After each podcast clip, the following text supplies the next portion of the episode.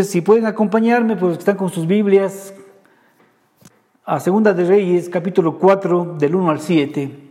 Dice, la esposa de uno de los hijos de los profetas clamó a Eliseo diciendo, tu siervo, mi marido, ha muerto. Y tú sabes que tu siervo era temeroso del Señor, y ha venido el acreedor para llevarse a dos de mis hijos por esclavos. Eliseo le respondió, ¿en qué te puedo ayudar? Declárame, ¿qué tienes en tu casa? Y es lo que le da justamente título al mensaje de esta semana. ¿Qué tienes en tu casa? Y ella le dijo, tu sierva ninguna cosa tiene en la casa, sino una vasija de aceite. Eliseo le dijo, anda, pide para ti vasijas prestadas de todos tus vecinos, muchas vasijas vacías. Entra luego y enciérrate tú y tus hijos y echa aceite en todas las vasijas, y cuando una esté llena, ponla aparte. Y la mujer se fue y cerró la puerta, encerrándose ella y sus hijos, y ellos le traían las vasijas, y ella echaba del aceite. Cuando las vasijas estuvieron llenas, dijo a uno de sus hijos, tráeme más vasijas. Pero él dijo, no hay más vasijas. Entonces cesó el aceite. Fue ella y se lo contó al varón de Dios, el cual dijo, anda, vende el aceite y paga a tus acreedores, y tú y tus hijos podrán vivir de lo que quede. Esta es palabra de Dios. Ciertamente este es un año de fe, un año para creerle al Señor, para saber que Dios es más poderoso que nuestras circunstancias, que nuestros problemas, que nuestros defectos, que nuestros errores. El Señor nos ha dado todo este tiempo, nos ha venido mostrando y nos ha venido como esa semillita de mostaza, haciendo que nuestra fe vaya creciendo. Ciertamente dice el Señor que si tuvieras tan solo ¿sí? una fe tan pequeñita como un grano de mostaza, podríamos hacer grandes cosas.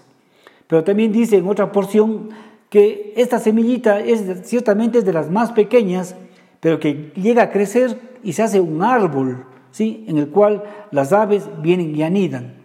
Esto nos, nos, muestra que la fe ciertamente puede comenzar y puede ser pequeñita al inicio, pero va creciendo, ¿sí? hasta hacerse un, un árbol frondoso que da sombra y cobijo aún a las aves. Entonces, e, en eso estamos y eso es el, propósito de, de, de, nuestra vida aquí en la tierra, ¿sí? tener fe, tener emuná, eh, confiar que existe un, un creador que, tiene el control de todo. ¿sí? Que, y ese creador es nuestro papito y es bueno y nos ama y hace que todo obre para bien. En eso es, debemos trabajar diariamente, porque la fe no, no, no viene a nosotros solo como un mensaje, una charla, un video. Eso tenemos que irlo practicando, ¿sí? Es como un músculo, ¿sí? Los que han ido al gimnasio saben que, que el músculo pues no se hace de la noche a la mañana es con la constancia, con el día a día, eh, con, con, el esfuerzo, se va desarrollando el músculo. Y así es con nuestra fe. Vamos eh, eh, leyendo la palabra, escuchando mensajes, congregándonos, escuchando historias de lo que Dios ha hecho en el pasado y eso hace que nuestra fe se vaya fortaleciendo. Hebreos, el autor de Hebreos define a la fe, pues como todos sabemos, dice, es pues la fe, la certeza de lo que se espera, la convicción de lo que no se ve. Es la seguridad de lo que estamos esperando, saber que lo vamos a tener o incluso que ya lo tenemos. Hay muchos ejemplos acerca de la fe y yo quiero darle un, ejemplo sencillito para que nuestra fe siga fortaleciéndose. Eh, si tenemos un, vehículo, pero si ese carro ¿sí? no tiene gasolina, sabemos que no va a ir a ninguna parte. Así sea chiquito, grande, lujoso, no se va a mover. ¿Y a cuántos en algún momento también nos hemos quedado sin gasolina y hemos tenido que coger un botecito y, llegar a la gasolinera más cercana a conseguir un poco de gasolina para avanzar? ¿No es cierto? Entonces, así básicamente, eh, eh, con este ejemplo sencillísimo que todos podemos entender, ese vehículo viene siendo las promesas que están en la Biblia. Eh, que todos las tenemos, pero si no activamos las promesas, si no me apropio de las promesas, pues no sirve para nada. Ahora aquí hay dos circunstancias. La una es conocer las promesas y no activarlas, Y otras, más triste todavía, es no conocer las promesas que Dios nos ha dejado en su palabra. Hay muchísimas promesas y esto sucede porque no leemos la Biblia. Porque ahí, al abrir la Biblia, al escudriñar día a día, pues podemos ver todas las promesas que Dios ha dado para su pueblo. Nosotros, cuando aceptamos a Jesús como Señor y Salvador, dice la Escritura que fuimos hechos hijos de Dios. Así está en Juan 1.12. Pero también Pablo dice en Romanos que fuimos injertados por la fe en Jesús en su pueblo, en el pueblo de Dios que es Israel, que tiene un solo pueblo. Entonces esto le, le digo por qué, para cuando usted lea en el Antiguo Testamento, mal llamado Antiguo Testamento y Nuevo Testamento, porque es un solo libro, de Génesis hasta Apocalipsis es la palabra de Dios. Pero cuando usted lee en lo que conocemos como Antiguo Testamento, a veces usted no, no toma para usted porque es una promesa para Israel. Entonces dice, no, esto es para Israel, esto es para Josué, esto es para, para Daniel, para Moisés, para David. Pero cuando usted ya tiene esta identidad, ¿sí? que usted es Israel por la fe en Jesús, ya automáticamente puede tomar y apropiarse de todas estas promesas. Esto llévele en su corazón, atesórelo. Si todavía no tiene esa convicción, revise, estudie, investigue hasta que llegue la convicción de que usted es pueblo de Dios. Como dice en la, carta a los, a los, Efesios, ustedes que en otro tiempo no eran pueblo, ahora son pueblo. Ustedes que estaban lejos, ahora han sido hechos cercanos por la fe en Jesús.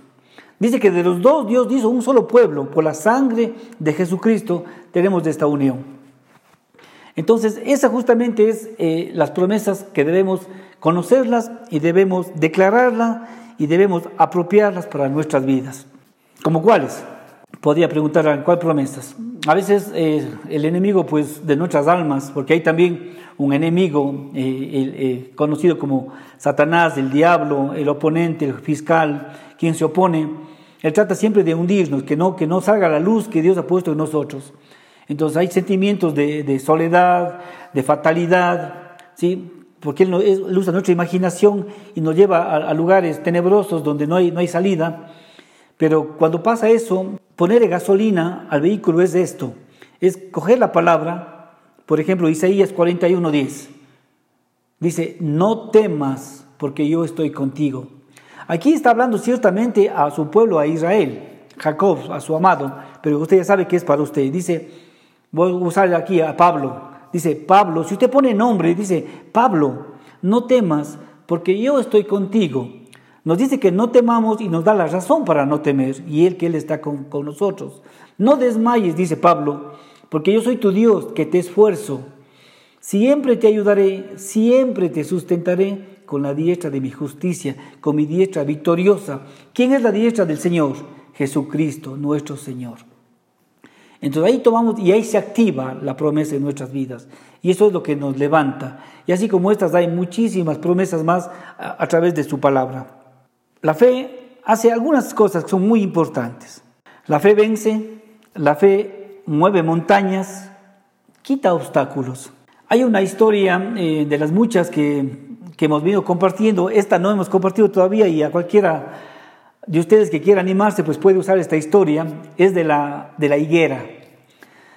Eh, dice que Jesús pasó la noche en Betania y a la mañana vio una higuera y se acercó a ver si había higos y solo encontró hojas. ¿Sí? Y maldijo la higuera. Dice, nunca más des fruto. Y dice que esa higuera se secó al instante. A continuación les hace una, una, una enseñanza maravillosa a sus discípulos y también para nosotros.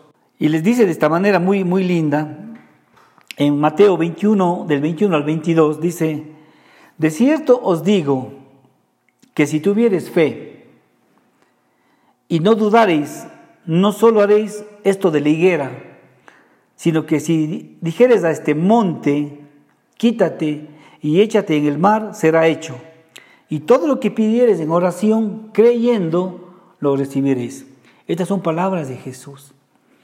Entonces quizás en el ejemplo físico donde está hablando el Señor, estaban parados frente a un monte y les dijo justamente esta, esta expresión y esta analogía. Si tuvieres fe, dijeres a este monte, quítate y échate al mar. Pero, ¿qué es un monte? Un monte también viene siendo un obstáculo, ¿sí? algo que está bloqueando ¿sí? nuestro caminar, algo que está bloqueando nuestras bendiciones, el monte de la incredulidad, por ejemplo. Entonces debemos con, con la fe pedirle al Señor que quite este monte, este obstáculo que impide que desciendan las bendiciones a nuestras vidas. En Segunda de Reyes tenemos un caso de la fidelidad de Dios. Y justamente queremos ir enriqueciendo este concepto de fe. Dice el versículo 1 que una mujer de las mujeres de los hijos de los profetas clamó a Eliseo. Muy importante porque el Señor nos dice que meditemos en las escrituras, que escudriñemos porque si leemos estos siete versículos de corrido, nos perdemos muchas instrucciones y muchas enseñanzas, muchas perlas, ¿sí? porque la palabra tiene perlas. Y aquí está una, por ejemplo, porque dice, clamó a Eliseo. No dice pidió, no dice solicitó, dice clamó. Y la palabra clamar eh, tiene que ver con, con implorar, con suplicar es una palabra intensa, urgente, deliberada, agresiva. Y esto tiene su base. Dios, Dios del Padre a través del profeta Jeremías dice en Jeremías 33, 3, un versículo muy conocido por ustedes. Dice, clama a mí y yo te responderé y te mostraré cosas grandes y ocultas que tú no conoces. Nuevamente, ninguna palabra está puesta al azar, ni de más ni de menos. Cada palabra está puesta con un objetivo particular. Y aquí no dice pide. En otras porciones sí dice pidan, pero aquí dice clamen. Y quizás falta ese clamor en las oraciones que ustedes han estado manteniendo con el Señor en ese tiempo de oración. Ese clamor, esa palabra, como digo, esa palabra intensa, urgente, deliberada, como Bartimeo, ¿sí? Bartimeo, conocemos también la historia de Bartimeo, y dice en Marcos 10 del 47 al 52, dice, oyendo que era Jesús Nazareno, comenzó a dar voces y a decir, Jesús, hijo de David, ten misericordia de mí. Aquí también hay, siguen habiendo cosas súper importantes. El pueblo de Israel esperaba el Mesías, esperaba el Salvador, el, ungido de Dios que significa Mesías. Y también sabía el pueblo de Dios, eso sí nos falta a nosotros conocer, porque ellos conocían bien de dónde había de venir el Mesías, de la línea de David, del rey David.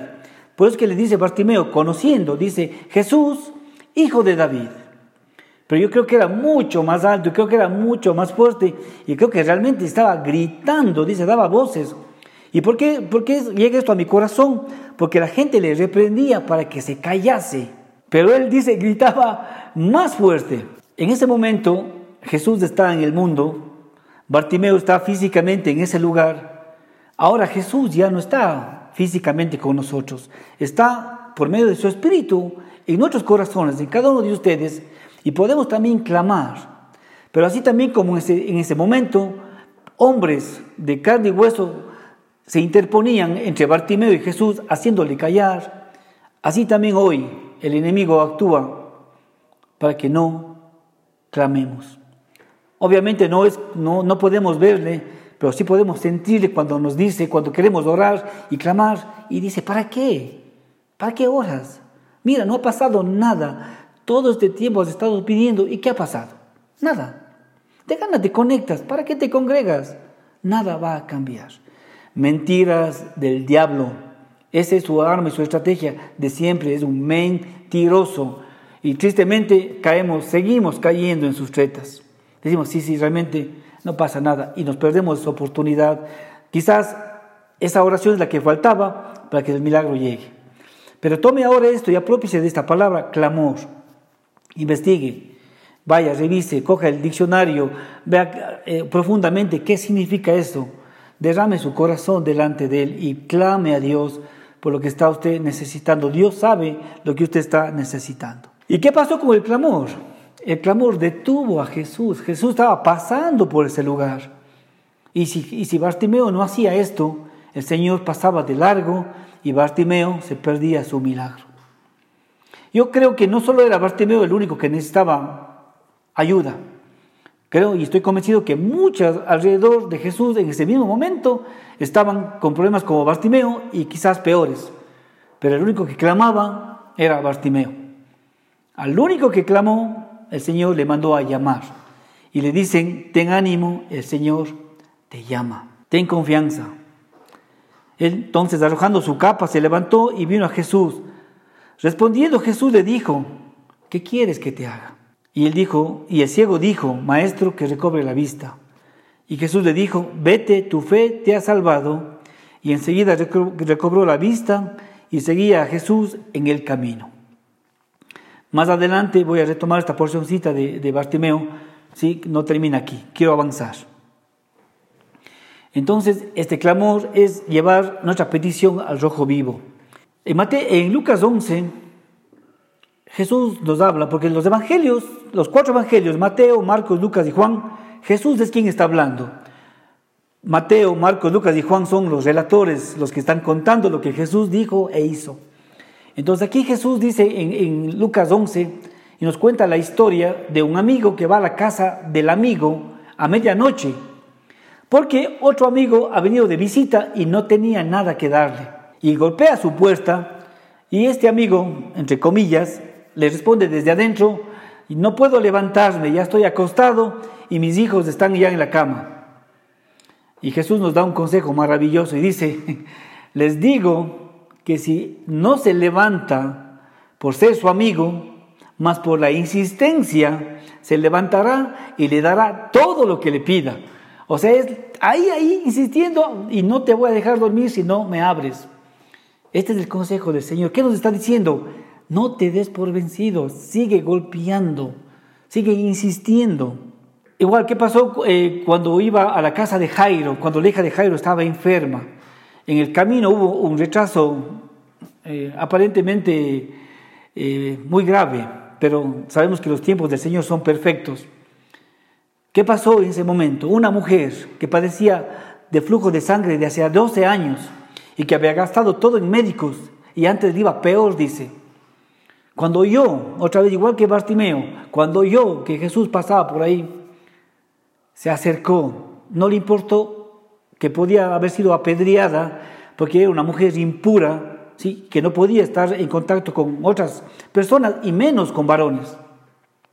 Pero se acercó porque decía en su corazón, si tan solo tocar el borde de su manto, sus tzitzit, seré sana. Ciertamente mucha gente estuvo apretando al Señor ese momento. Mucha gente le empujaba, porque donde Jesús se movía, mucha gente se movía con él. Pero cuando ella tocó, sintió sanidad en su cuerpo. Y no solo eso, Jesús también la sintió, porque él dice, ¿quién me ha tocado? Y Pedro le dice, Señor, ves que la gente te aprieta y preguntas, ¿quién te ha tocado? Y dice, no, alguien me tocó, porque sentí que salió poder de mí. Mire, muchos alrededor de Jesús empujándole, apretándole, pero solo una recibió la sanidad. Esa, esa fe, esa confianza que si tan solo tocar el borde de su manto. Y una de las historias que ha impactado mi, mi, mi vida este tiempo especialmente es la historia de los amigos del paralítico. A veces las circunstancias nos convierten como ese paralítico. ¿Qué, qué significa eso? que no podemos movernos, que no tenemos la, ni, una fe tan chiquita para, para hacer nada. Pero el Señor nos provee y nos rodea de amigos. Y cuando estos amigos se acercaron con el, su amigo paralítico y vieron que la casa estaba llena y no tenía por dónde entrar, dice que rompieron el techo de la casa para ponerle a su amigo a los pies de Jesús. Y dice la escritura que el Señor viendo la fe de ellos, no la fe del paralítico, porque en ese momento hay momentos que nosotros no tenemos fe para, para, porque dice que sin fe es imposible agradar a Dios. Así está escrito. Todo el que se acerca a Dios debe creer que Él existe y que recompensa a los que le buscan. Pero hemos de reconocer que hay momentos que no tenemos fe. Pero tenemos amigos de fe que están a nuestro lado, que están intercediendo por nosotros. Y Jesús, al ver la fe de ellos, les sanó.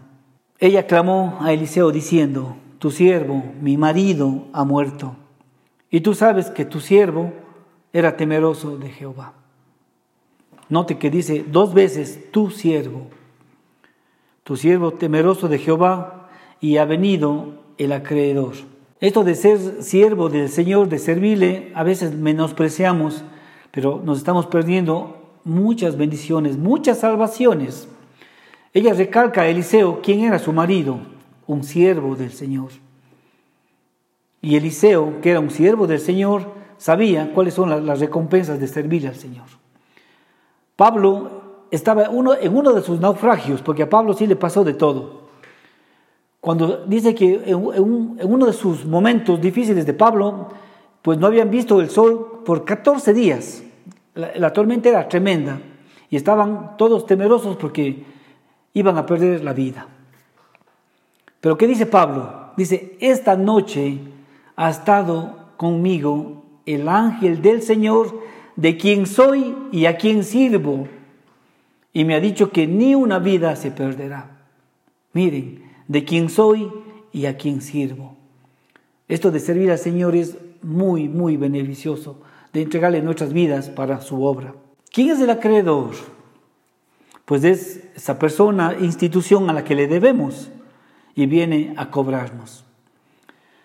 Ha venido el acreedor para tomarse dos hijos míos por esclavos. La, situación era difícil en ese momento, pues cuando alguien no podía pagar sus deudas, como vimos también en la historia del siervo que no quiso perdonar, en la parábola del siervo que no quiso perdonar, cuando alguien no puede pagar sus deudas, pues el acreedor tenía la facultad de vender a su esposa y a sus hijos para recuperar su, su dinero. Y en este caso, eso iba a pasar con los hijos de, de la esposa del profeta. Y Eliseo le dice, ¿qué te haré yo? O otras palabras, dice, ¿cómo te puedo ayudar? Pregunta el profeta, ¿cómo te puedo ayudar? Vuelvo a Bartimeo. Este hombre, evidentemente ciego, va donde el Señor y Jesús le dice, ¿qué quieres que te haga? Y Bartimeo no le dijo, ¿no ves que estoy ciego? Sino que le dice que recobre la vista, se lo dijo humildemente. ¿Por qué preguntó Jesús, ¿qué quieres que te haga? ¿Acaso Jesús no se daba cuenta de la ceguera de Bartimeo? No es eso. El Señor le gusta escuchar, ¿sí? saber que somos dependientes de Él, que de nuestra boca salga lo que necesitamos. En Mateo 7:7 7, el Señor dice tres veces, de tres maneras diferentes, pedid y se os dará, buscad y hallaréis, llamad y se os abrirá. Porque todo aquel que pide, recibe, el que busca, halla, y al que llama, se le abrirá. Este, este verbo es un verbo que está en un presente continuo, permanente. Pedir y seguir pidiendo. Buscad y seguid buscando. Llamad y seguid llamando. Pero ciertamente el Señor ha prometido, y como dice la Escritura, Dios no es hombre para que mienta. Dice, al que pide, recibe. Al que busca, halla. Y al que llama, se le abrirá. Ciertamente vamos a recibir, nos van a abrir y vamos a encontrar. Pero no nos demos por vencidos. El apóstol Santiago hace una, una, aclaración respecto a este punto, porque esto también ha sido mal interpretado.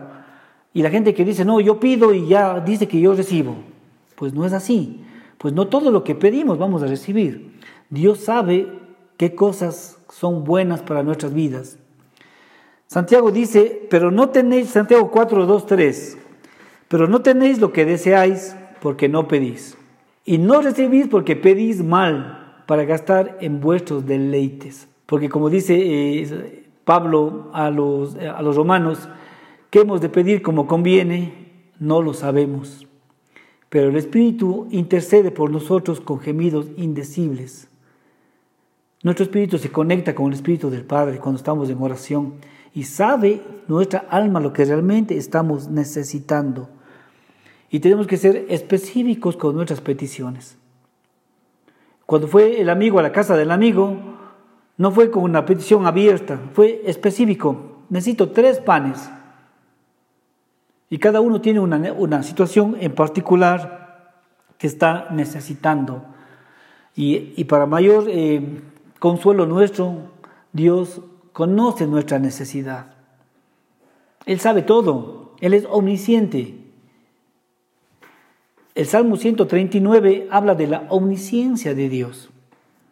Habla, dice, yo conozco cuando te sientas y cuando te levantas. De lejos conozco tus pensamientos y todos tus caminos me son conocidos. Yo conozco tu andar y tu reposo. Aún no está la palabra en tu lengua y el Señor ya la sabe toda. Pero quiere el Señor que vayamos con esa necesidad, Señor, ayúdame. Y más allá todavía, cuando algo realmente estamos necesitando, ir y clamar al Señor. Si todavía no ha llegado a ese punto, pues sigue el consejo de la palabra y clame. Derrame su corazón en la presencia del Señor. Si tiene que gritarle al Señor, pues hágalo.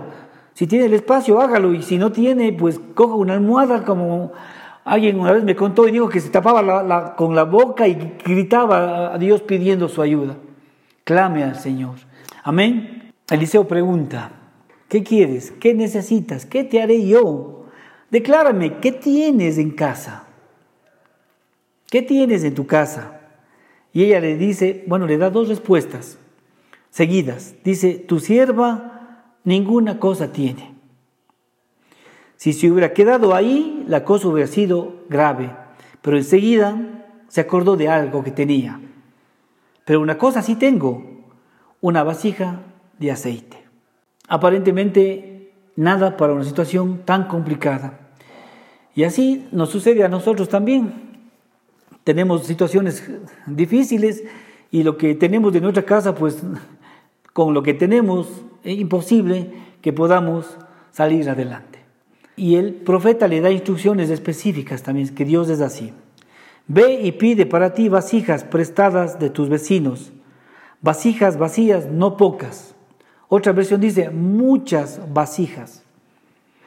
No sé si faltó fe a la mujer, quizás sí, porque era un ser humano como nosotros, que si hubiera pedido más vasijas, ¿sí? hubiera obtenido más aceite. Pero las que pidió fueron suficientes. Dice, entra luego y enciérrate tú y tus hijos y echa en todas las vasijas y cuando esté llena una, ponla aparte. Entonces empezó esa tarea, ¿no? Ya me imagino la, los ojos de asombro de, ella y de sus hijos cuando de esta jarrita, ¿sí? Vestían aceite y se iban llenando las otras y seguía saliendo. Era como un grifo abierto. Entusiasmada le dijo a su hijo, tráeme otras vasijas. Y dijo, no hay más vasijas. Entonces, ¿qué pasó? Cesó el aceite. Vino ella luego y contó al varón de Dios lo que había sucedido. Y esto también es muy importante porque tiene que ver con el testificar, contar lo que Dios ha hecho en nuestras vidas.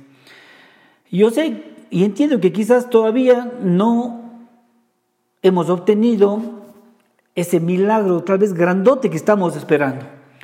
Pero creo que milagros chiquitos, de múltiples milagros, múltiples cosas han, ya han ido pasando en nuestras vidas todo este tiempo. ¿Por qué es importante esto? Porque eso ayuda a nuestra fe. Al ver lo que Dios ha hecho por el hermano, en, nuestro interior nace una esperanza que dice que si lo hizo por él, por mí también lo hará. Y volvió el varón de Dios, el cual dijo, ven y vende el aceite y paga tus acreedores. Y tú y tus hijos vivid de lo que quede. Aquí diríamos un gran gloria a Dios. Qué maravilloso milagro. Este es uno de los primeros milagros que hizo Eliseo. Dios no le dio solo lo necesario para pagar a sus acreedores, sino que le dio mucho más para que ella pudiera vivir tranquila el resto de sus días con sus hijos. Es que Dios es así. Así es Dios. Y Efesios 3:20 lo confirma y dice, Él hace las cosas mucho más abundantemente de lo que pedimos o entendemos. Mire, ella pidió, ¿sí? Clamó por cancelar sus deudas. Y el Señor podía haberle dado justamente eso, paga los acreedores, listo. Pero el Señor conoce la situación y es bueno, generoso y le dio mucho más de lo que ella necesitaba. Y así podemos ver en nuestras vidas. Dios ha sido fiel. Lo que pasa es que a veces somos, tenemos memoria de, de corto plazo, no nos acortamos todo lo que Dios ha hecho en nuestras vidas, de dónde nos sacó el Señor. Todo este camino por el cual nos ha traído. Si miramos hacia atrás, podemos ver todos la fidelidad de Dios. Lo que pasa es que el enemigo también solo nos muestra lo que no tenemos, nuestras carencias, el problema de este momento, y nos olvidamos de toda la bendición de Papá Dios todos estos años. Los que estamos casados con esposa, con esposo, con hijos, con nietos. Nunca nos ha, faltado nada. Y Dios ha prometido en, en Hebreos, no te dejaré, no te desampararé. Otra promesa maravillosa de Él, pero no creemos. Y el problema no es que no creemos en Dios, creemos que Él existe. Y creemos también que Él es todopoderoso, que puede hacer cualquier cosa. Es que creemos que hay, hay Dios, creemos que es todopoderoso, que todo lo puede hacer, pero ahí está la duda, ¿lo hará por mí? Ahí es donde yo no creo que lo hará por mí. Creo que puede ayudarle a cualquiera y hacer cualquier cosa, pero lo hará por mí. Ahí está la clave, amigos. El perfecto amor echa fuera el temor. Tenemos que justamente perfeccionarnos en ese amor de Dios Papá, que Él nos pasó de las tinieblas a su luz admirable. Imagínense, Él nos eligió, puso en nuestro corazón la fe en Jesús para hacernos sus hijos y ahora nos deja votando. ¿Qué papá haría eso? Pero aquí a veces el enemigo sí nos dice eso. Te olvidó, no se acuerda más, ya deja de estar haciendo lo que estás haciendo, pero eso es mentira, mentira, mentiroso, padre de mentira. Así viene desde el comienzo hasta el día de hoy sigue obrando y nosotros seguimos cayendo tristemente. Pero la fe nuestra se va a levantar y se va levantando y también ya vamos a, poder eh, descubrirle, ¿sí? Porque Él está descubierto. Él, las artimañas son las mismas de siempre. En nuestra mente, en el campo de batalla que es nuestra mente, ahí viene y hay que diferenciar lo que viene de Dios y lo que viene del enemigo. Toda buena dádiva, todo don perfecto desciende de lo alto del Padre de las luces, en el cual no hay sombra de variación. El mismo Dios de Abraham, de Isaac y de Jacob, ese es nuestro Dios, el mismo, el que era, el que es y el que ha de venir, el Todopoderoso.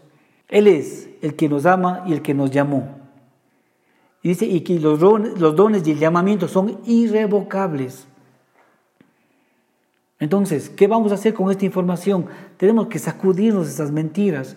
Cuando venga ya el enemigo con esos pensamientos y la imaginación que él usa para llevarnos a lugares fatalistas, tenemos que llevar, como dice, llevando cautivo todo pensamiento a la obediencia a Cristo.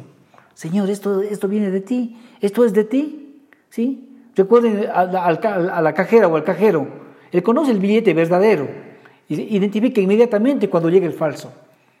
Usted tiene que conocer la verdad. ¿Y cuál es la verdad? La palabra de Dios. Cuando usted conozca la verdad, y conoceréis la verdad, y la verdad os hará libres, va inmediatamente a desechar las mentiras del enemigo. ¿Cómo aplicamos esta enseñanza a nuestra realidad? ¿Cuál es la dinámica? Y ahí vienen los consejos de papá. Dice, escudriña, medita. Vamos a ver cuáles son los pasos que tomó la viuda, los consejos del profeta, que es Dios en ese momento eh, actuando a través del profeta.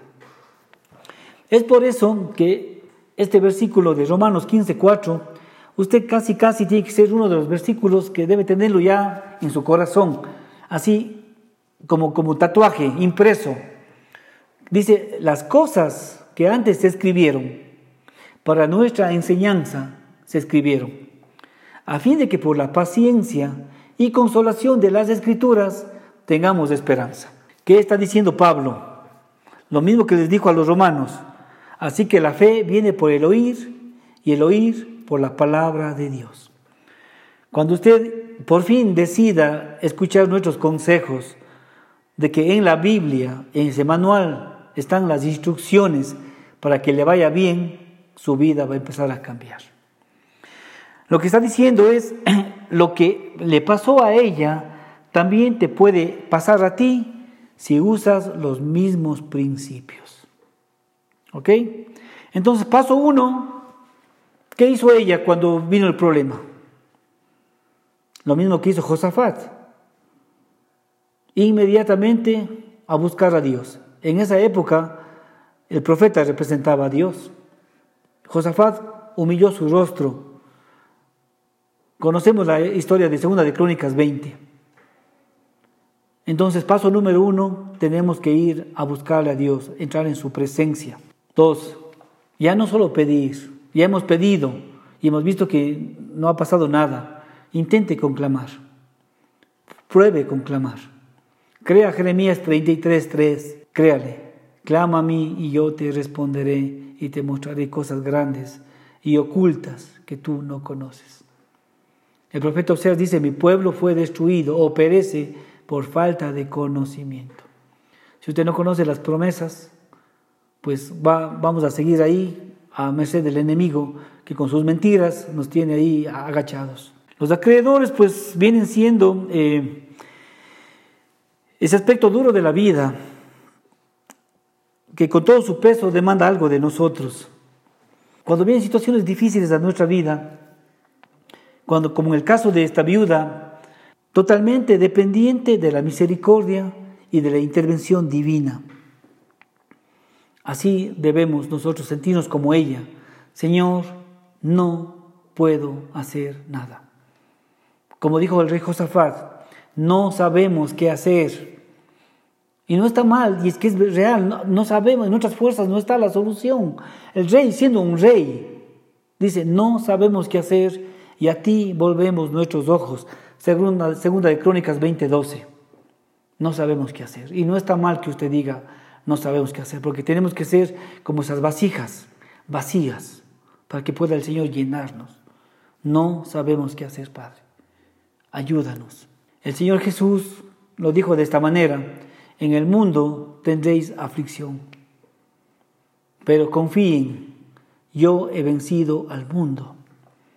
Al igual que la viuda, al igual que Bartimeo, al igual que la mujer con el flujo de sangre, de la mujer sirofenicia, del paralítico. ¿A dónde tenemos que ir, hermanos?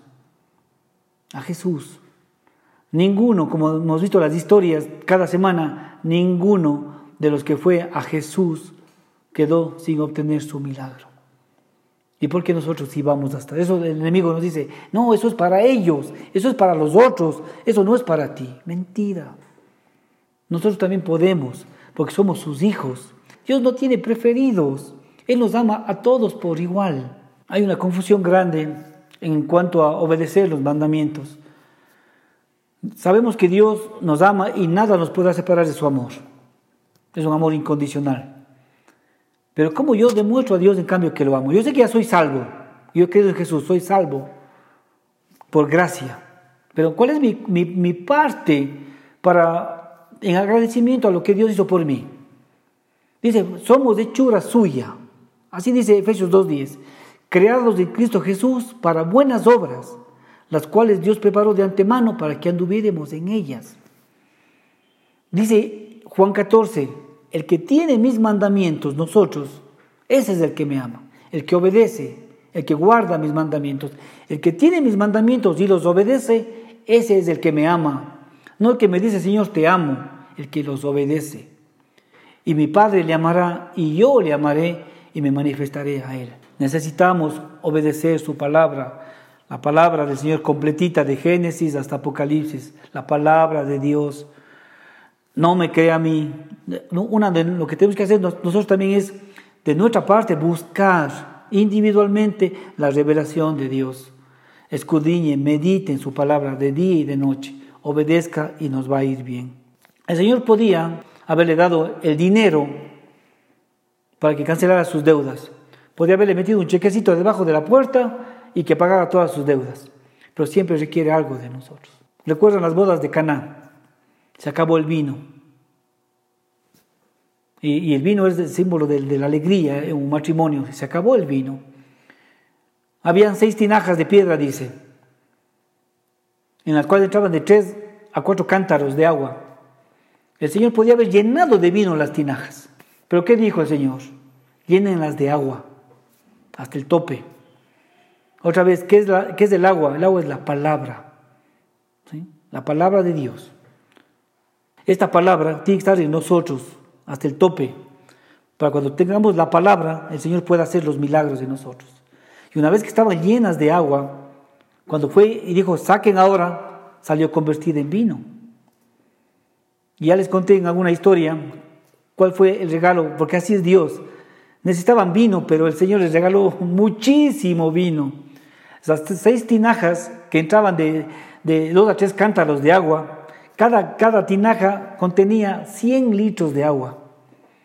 O sea, eran 600 litros de agua que pasaron a ser 600 litros de vino. Ese vino, esa alegría que les dio Jesús para ese matrimonio, para toda su vida. ¿Qué pasa cuando, cuando vienen los acreedores? Cuando clamamos, bueno, pedimos, porque creo que si clamamos realmente ya obtuviéramos lo que estamos pidiendo y todavía no recibimos lo que estamos anhelando. Muchos se lamentan, se quejan, ¿por qué yo? ¿Por qué no mejor le paso esto a otra persona? ¿Por qué a mí? Son preguntas que nos hemos hecho, si somos honestos. ¿Por qué a mí? ¿Por qué yo? Si yo me porto bien, si yo voy a la iglesia, nos quejamos, nos lamentamos, acusamos al Señor de que no es fiel, nos deprimimos, nos llenamos de ansiedad. Y mire esto que le voy a decir, y esto ha pasado porque algunos no están aquí reunidos. Algunos con situaciones de orden financiero, de pareja, se enojan con el Señor, dejan de congregarse y dejan de escuchar una palabra que quizás podía darle esperanza, porque la palabra de Dios nunca regresa vacía, sino que hace todo lo que el Señor quiere. Algunos se enojan, dejan de ir a la iglesia, dejan de orar. Es como así encaprichados. Ahora no te voy a orar. Dios es papá. Cuando nuestros hijos son así, no dejamos de amarlos, entendemos, Dios entiende. Pero nosotros no tenemos a Eliseo, tenemos a alguien mucho mejor que Eliseo y mucho más grande que Eliseo. Nosotros tenemos acceso directo al Padre a través de Cristo Jesús. Él siendo Dios, no estimó ser igual a Dios como cosa que aferrarse, sino que tomó forma de siervo y haciéndose obediente hasta la muerte y muerte de cruz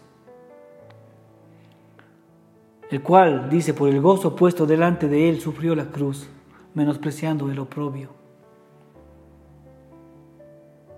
Muchos dicen que a Jesús lo mataron los judíos. Dios mismo entregó a su Hijo. Cuando Pedro le dice que esto nunca te ocurra, cuando Jesús le contaba lo que tenía que pasar. Cuando en Getsemaní Pedro se levanta a defender a su, a su, maestro, y Jesús le dice, si para esto he venido, si tú me salvas, entonces ¿cómo se cumplirían las escrituras?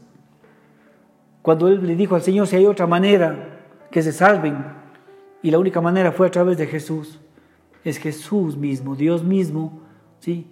que como lo iba a hacer en su momento Abraham con Isaac, Dios mismo sacrificó a su Hijo por amor a nosotros.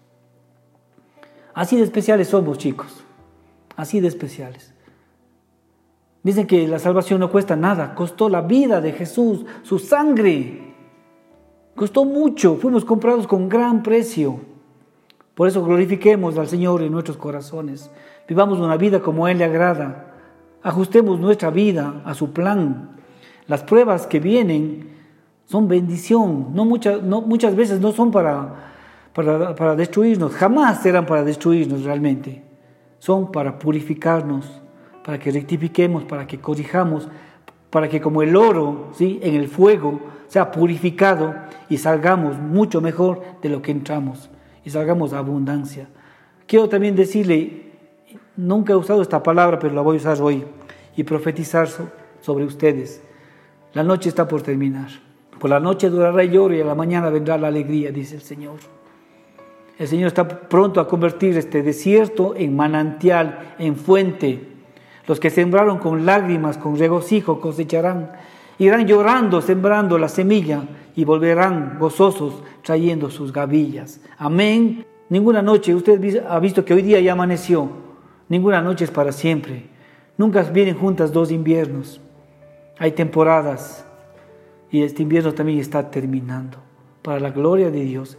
Y vamos a ser instrumentos de Dios para llevar a mucha gente a pasarles, así como nosotros, de las tinieblas en las que viven, a su luz admirable. Vamos a orar, hermanos. Gracias, Padre bendito. Gracias por tu palabra, Señor.